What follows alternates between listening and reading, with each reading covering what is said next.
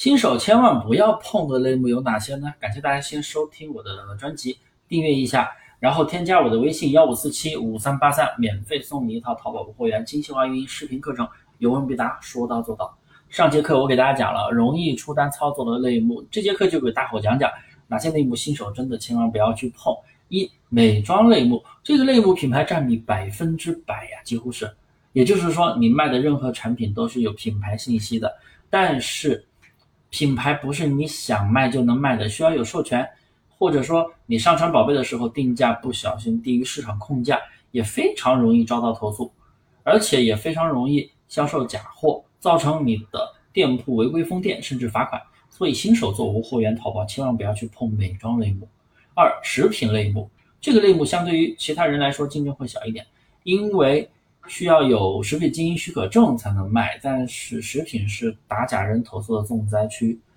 他们会通常找到你食品的标签的漏洞去索赔。前段时间不是有个打假人把一个老奶奶的自己做的一个扣肉给投诉了吗？虽然说老人自己做的扣肉没有说合法的手续，确实不能在网上销售，但是打假人他故意知假买假去勒索，那就是违法行为。那你作为新手的话，如果对食品类目不够了解，你可能很容易掉进打假人的圈套，遭遇巨额的赔偿。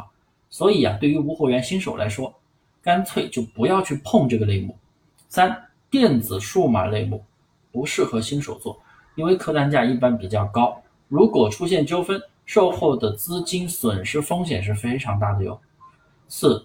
高客单价的家具类目不要碰。你可能觉得一套沙发大几千上万，卖一单哇利润不少，但你想过没有？如果发生售后问题，你的客户要求退款或者赔偿，但是你的厂家又不愿意承认问题所在，你夹在中间真的很麻烦。赔钱吧也不是，不赔钱退货吧，运费成本又非常的高。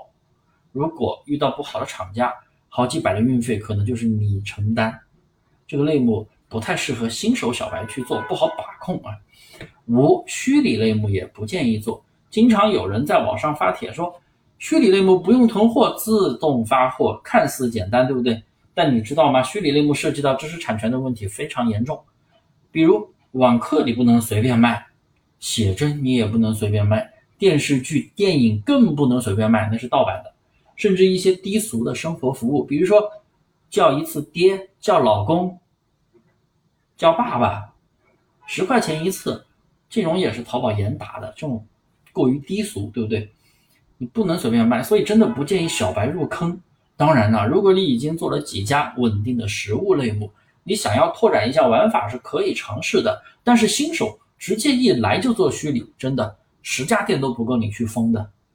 六图书类目啊，不建议大家碰，虽然门槛跟食品类目一样高，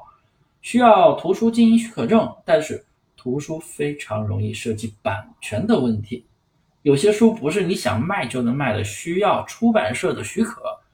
所以呢，你对这个类目如果不了解的话，也是非常容易踩坑。好了，今天的课我就讲到这里。如果你对这个类目还有什么其他的问题，都可以添加我的微信幺五四七五三八三，而且还可以找我免费领取淘宝无货源的实操视频课程发给你学习，有问必答，说到做到。